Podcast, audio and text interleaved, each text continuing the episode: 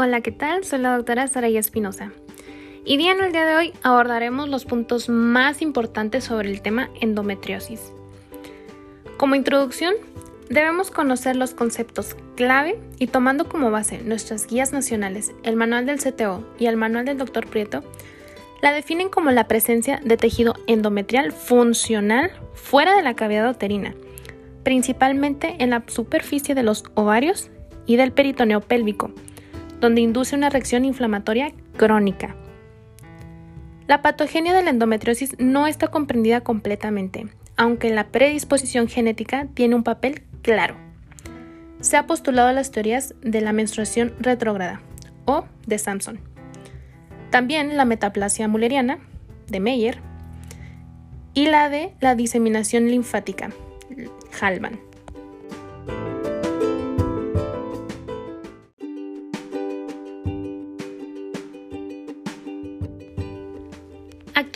La mayoría de las autoridades cree que varios factores están involucrados en la iniciación y desarrollo de la endometriosis, incluyendo una menstruación retrógrada, metaplasia celómica, cambios inmunológicos y predisposición genética.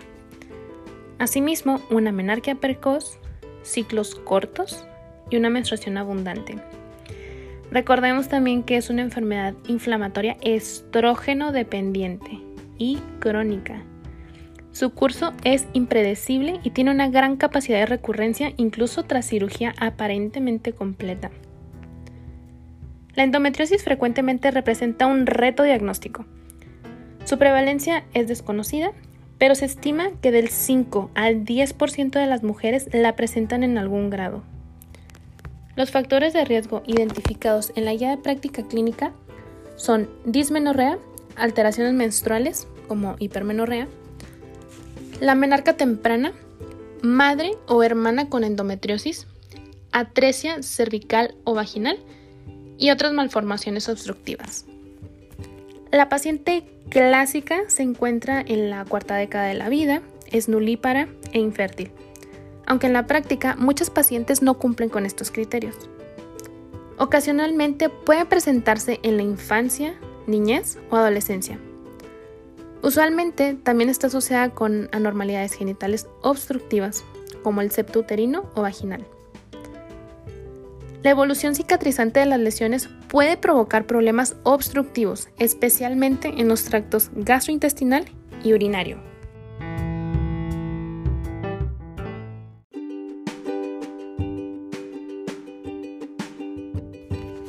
Los implantes endometriósicos suelen encontrarse en las porciones dependientes de la pelvis, como ovarios, ligamento ancho, superficies peritoneales del fondo de saco, septo rectovaginal. Estos implantes responden cíclicamente a la producción de esteroides ováricos, o sea que cuando hay proliferación y descamación cíclicas. Por otra parte, la exposición continua a grandes cantidades de hormonas generalmente induce una regresión significativa, que era lo que les mencionaba al principio. Las manifestaciones clínicas incluyen dolor pélvico crónico, infertilidad y masa anexial. Inicialmente, el dolor pélvico cíclico comienza de 1 a 2 días antes que la menstruación y se resuelve cuando esta termina. Con el tiempo, el dolor puede volverse crónico y exacerbarse durante la menstruación.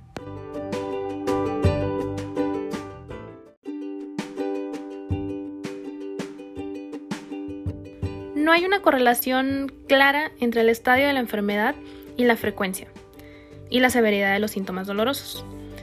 Sin embargo, la dispareunia generalmente se asocia con penetraciones profundas, especialmente cuando se ha involucrado el fondo de saco, los ligamentos uterosacros y la cúpula vaginal posterior. La disquesia se presenta con la afectación uterosacra del fondo de saco y del colon recto sigmoide.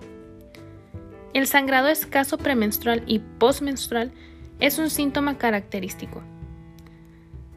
Característicamente, la exploración bimanual revela una masa anexial fija y sensible.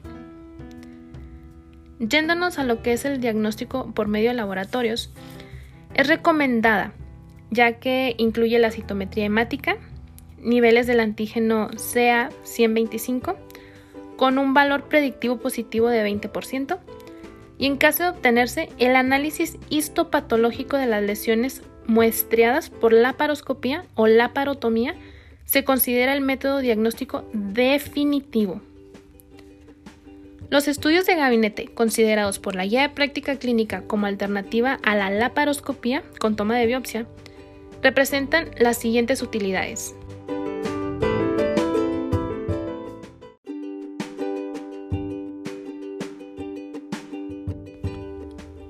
Ultrasonido pélvico. Aquí vamos a tener la visualización estructural e identificación de las variantes anatómicas.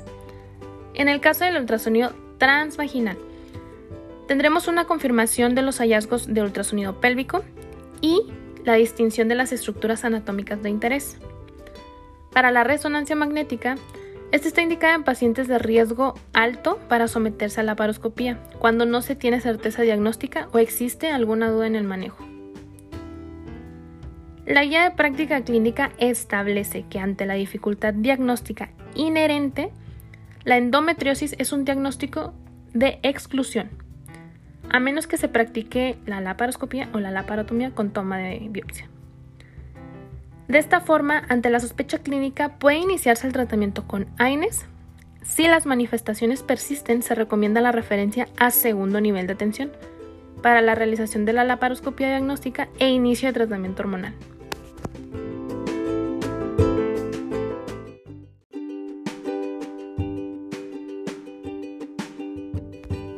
La clasificación vigente de la endometriosis es la expuesta por la Sociedad Americana para la Medicina Reproductiva, la cual la divide en cuatro estadios. El estadio 1 siendo el mínimo, el 2 el leve, 3 moderado y 4 severo. Igual este cuadro lo pueden buscar en esta sociedad americana para que comprendan un poco cómo se clasifica y cómo se llega al puntaje.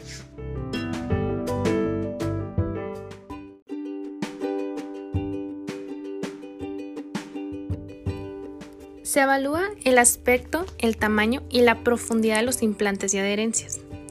Las lesiones son comúnmente color negras, marrón oscuro o azules, que son las lesiones típicas descritas como quemadura de pólvora o lesiones azulosas. Aunque también pueden presentar una variedad de colores como blanco, rojizo o café amarillento, lo que es probable que dependa de lo antiguo del proceso. En lo que se refiere al tamaño, puede ser micro o macroscópicas, por ejemplo, nódulos o pequeños quistes de contenido hemático antiguo rodeados de un grado variable de fibrosis.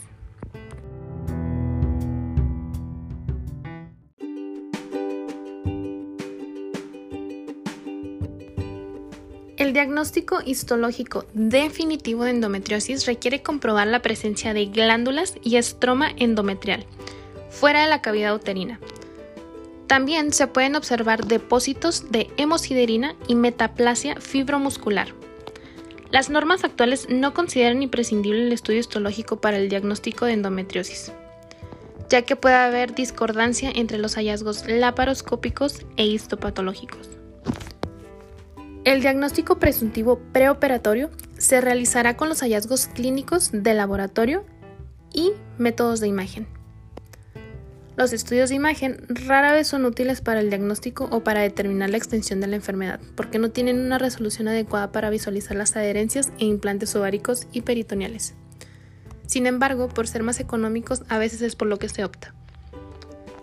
De los estudios de laboratorio, como les comentaba anteriormente, el CA125 en algunos casos se encuentra elevado, con mayor frecuencia en los estadios 3 y 4 sin embargo, la sensibilidad oscila entre un 20 a un 30% en etapas tempranas. Entonces, para el diagnóstico diferencial, aquí debemos recordar que podemos encontrar enfermedad inflamatoria pélvica, salpingitis, absceso tubovárico, endometritis, torsión ovárica, tumores ováricos, cálculo renal, síndrome de colon irritable, infección urinaria, enfermedad inflamatoria intestinal, diverticulitis, adenitis mesentérica, entre otros.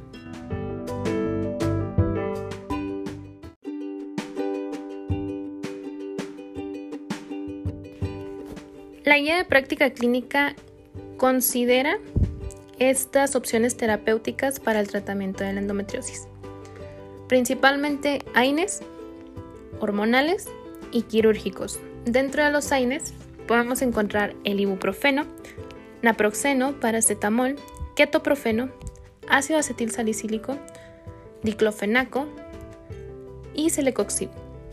En el caso de los hormonales se opta por los anticonceptivos orales, danazol, gestrinona, AMP, goserrelina, letrozol, el DIU con levonorgestrel.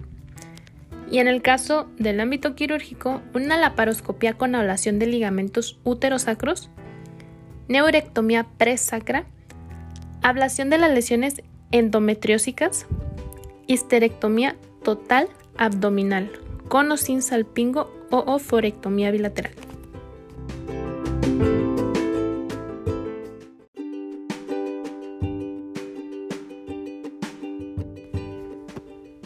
Conclusión con el tratamiento, pues tenemos que el objetivo de este es resolver los dos principales problemas de la enfermedad, el dolor pélvico y la infertilidad.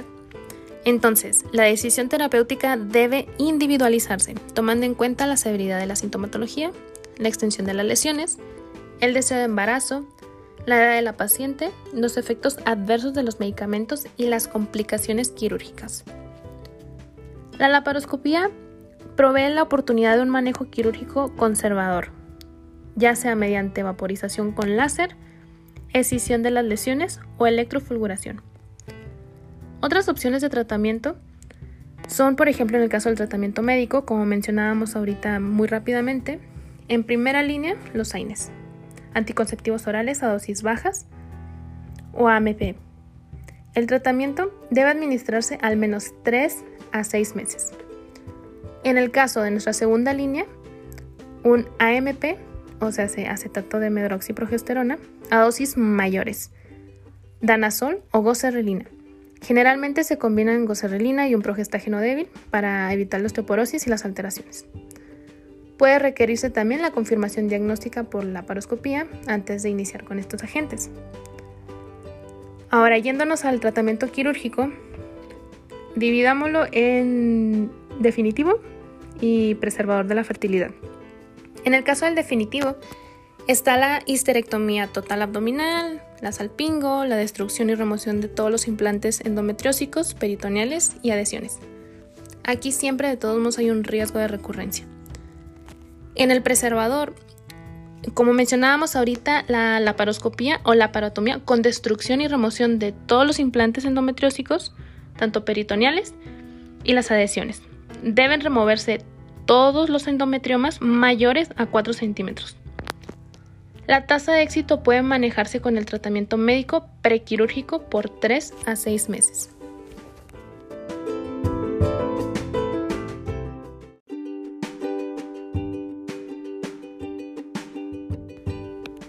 El pronóstico para estas pacientes es que posterior a la menopausia se autolimitan las manifestaciones clínicas de dicha patología. La tasa de recurrencia posterior al tratamiento médico es de 70% y del quirúrgico alrededor de 40%.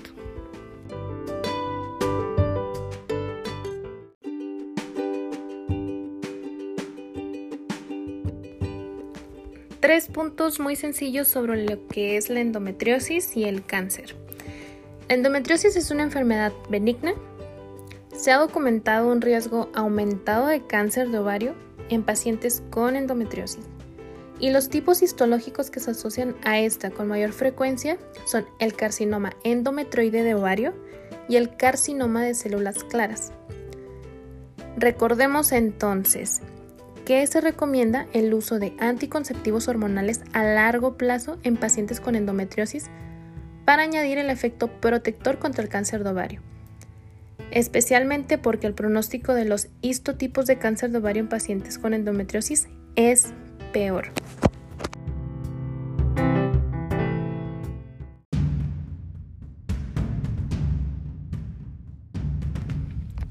Pasemos entonces a nuestra parte más esperada del episodio, que es el abordaje de nuestras perlas en ARM.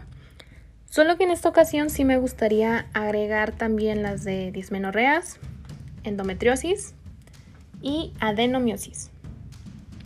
Empezamos con que la dismenorrea del adolescente es, salvo alguna excepción, primaria y funcional. Los AINES son un tratamiento altamente eficaz para dismenorreas. No existen pruebas suficientes para determinar que un AINE individual, en caso de que exista, es el más seguro y efectivo para el tratamiento de la dismenorrea primaria. En aquellos pacientes con dismenorrea primaria que desean anticonceptivos hormonales orales, combinados pueden ser de elección y consiguen la eliminación del dolor en un 90% de los casos.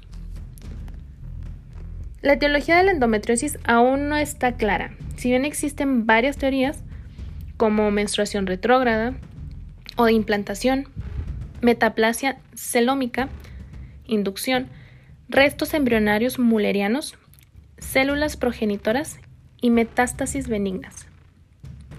La localización más frecuente es en el ovario, en el que aparecen quistes de contenido hemático antiguo, lo que da aspecto de quistes de chocolate. La verdad es que sí parecen como de Nutella, pero también es conocido como restos de pólvora.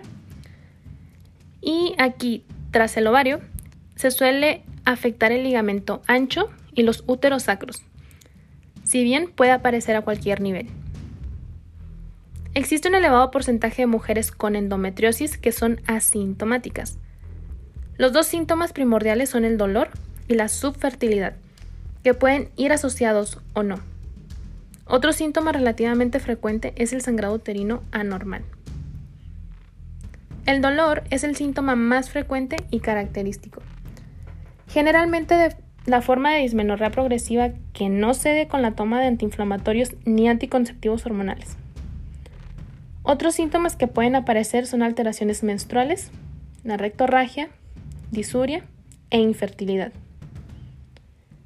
La endometriosis es la patología más frecuente en las adolescentes que presentan dolor pélvico. Por tanto, en un adolescente con dolor pélvico que no sea tratamientos médicos habituales, se debe descartar una endometriosis. El diagnóstico de sospecha se hará por la clínica y por ecografía en la que es habitual la visualización de los quistes endometriósicos, si bien el diagnóstico definitivo es a través de la laparoscopía, que además permite tratar a la paciente, y la toma de la biopsia, claro. La utilidad de la laparoscopía diagnóstica en pacientes con endometriosis es muy escasa desde un punto de vista costo-eficiencia. Por tanto, no se recomienda realizar una laparoscopía solo con fines diagnósticos. El tratamiento en las mujeres con lesiones grandes y sintomáticas, aunque es quirúrgico, debe ser lo más conservador posible, ya que suele tratarse de mujeres jóvenes y en muchos casos con problemas de esterilidad asociados. Por ello, estará indicado la realización de quistectomía, liberación de adherencias y destrucción de los implantes peritoneales. La cirugía radical se utilizará en aquellos casos que no se pueden controlar con el tratamiento quirúrgico y el médico que no puede controlar con el tratamiento tampoco farmacológico, como los análogos de la GNRH, anticonceptivos hormonales, gestágenos y danazol. Para evitar cirugías repetidas en pacientes que no tienen deseo gestacional, se recomienda administrar tratamiento médico postquirúrgico con anticonceptivos orales en pauta continua. La endometriosis se ha asociado a cáncer endometrioide y de células claras de ovario.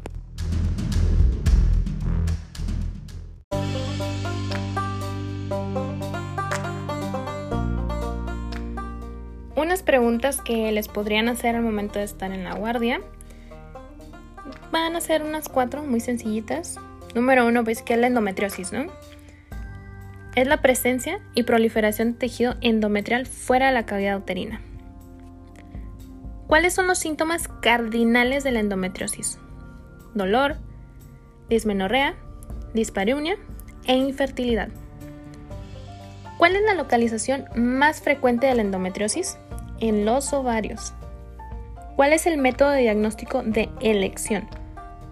La visualización por laparoscopía. Y ahí se le puede agregar la toma de biopsia también. Pasemos ahora a nuestros casos clínicos. Tenemos una paciente de 30 años, nuligesta, con última regla hace 20 días, acude a la consulta por presentar esterilidad, dismenorrea importante. En las exploraciones que se realizan destaca una tumoración anexial en la ecografía y elevación moderada de CA125 sérico. ¿Cuál es el diagnóstico de presunción? Tenemos cuatro opciones. La primera, embarazo ectópico, mioma uterino, endometriosis y quiste ovárico funcional. Muy bien, nuestra respuesta es endometriosis.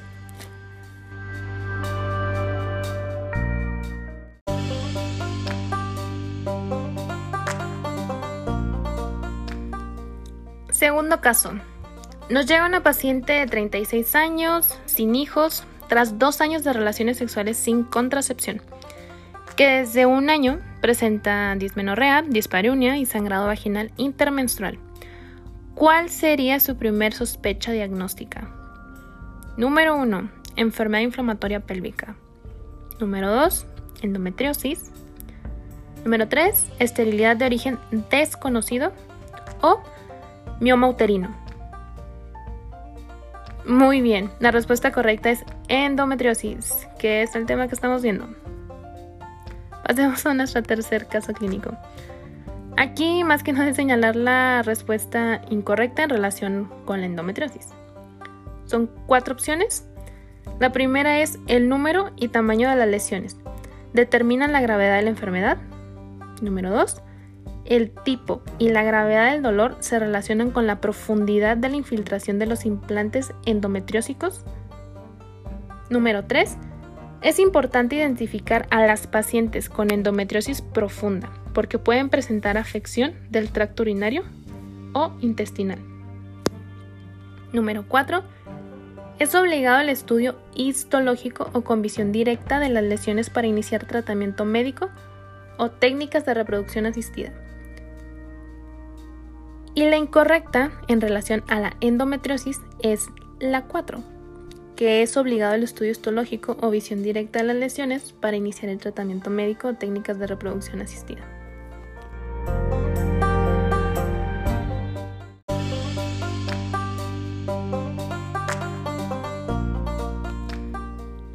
¿Cuál de los siguientes factores no le haría inclinarse por un tratamiento quirúrgico de un endometrioma ovárico en una paciente nuligesta. Número 1. Bilateralidad. Número 2. Morfología típica. Número 3. Un crecimiento rápido. Número 4. Dolor. Muy bien. La respuesta es la número 1. La bilateralidad. Nuestra siguiente pregunta es, ¿cuál es la actitud inicial más correcta en una paciente de 20 años de edad con dismenorrea leve, buena calidad de vida y en la que se diagnostica un quiste endometriósico de 4 centímetros? Tenemos cuatro opciones. La primera es la quistectomía laparoscópica, la segunda la punción del endometrioma bajo control ecográfico. La tercera, indicar un tratamiento médico hormonal con anticonceptivos orales. Y la 4 es indicar un tratamiento médico con análogos de GNRH. Correcto, la número 3. Un tratamiento médico con anticonceptivos orales.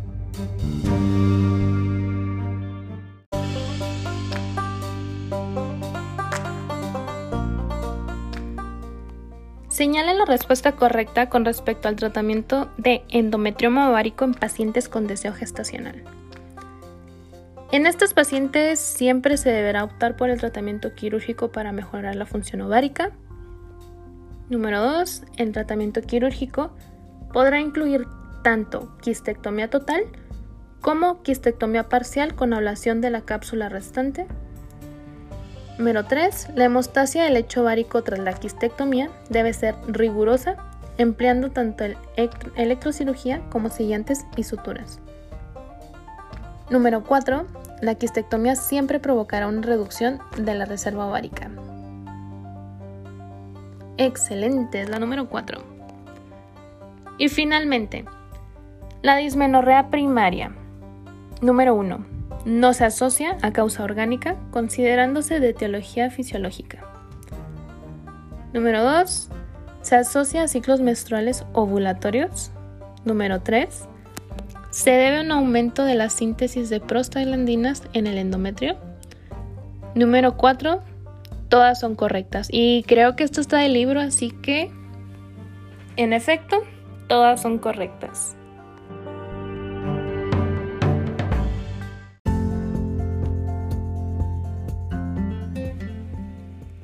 Con esto daríamos por terminada nuestra revisión del tema. Espero les sea de mucha ayuda. Recordemos que donde quiera que se ama el arte de la medicina, se ama también a la humanidad. Platón. Nos vemos en el siguiente episodio.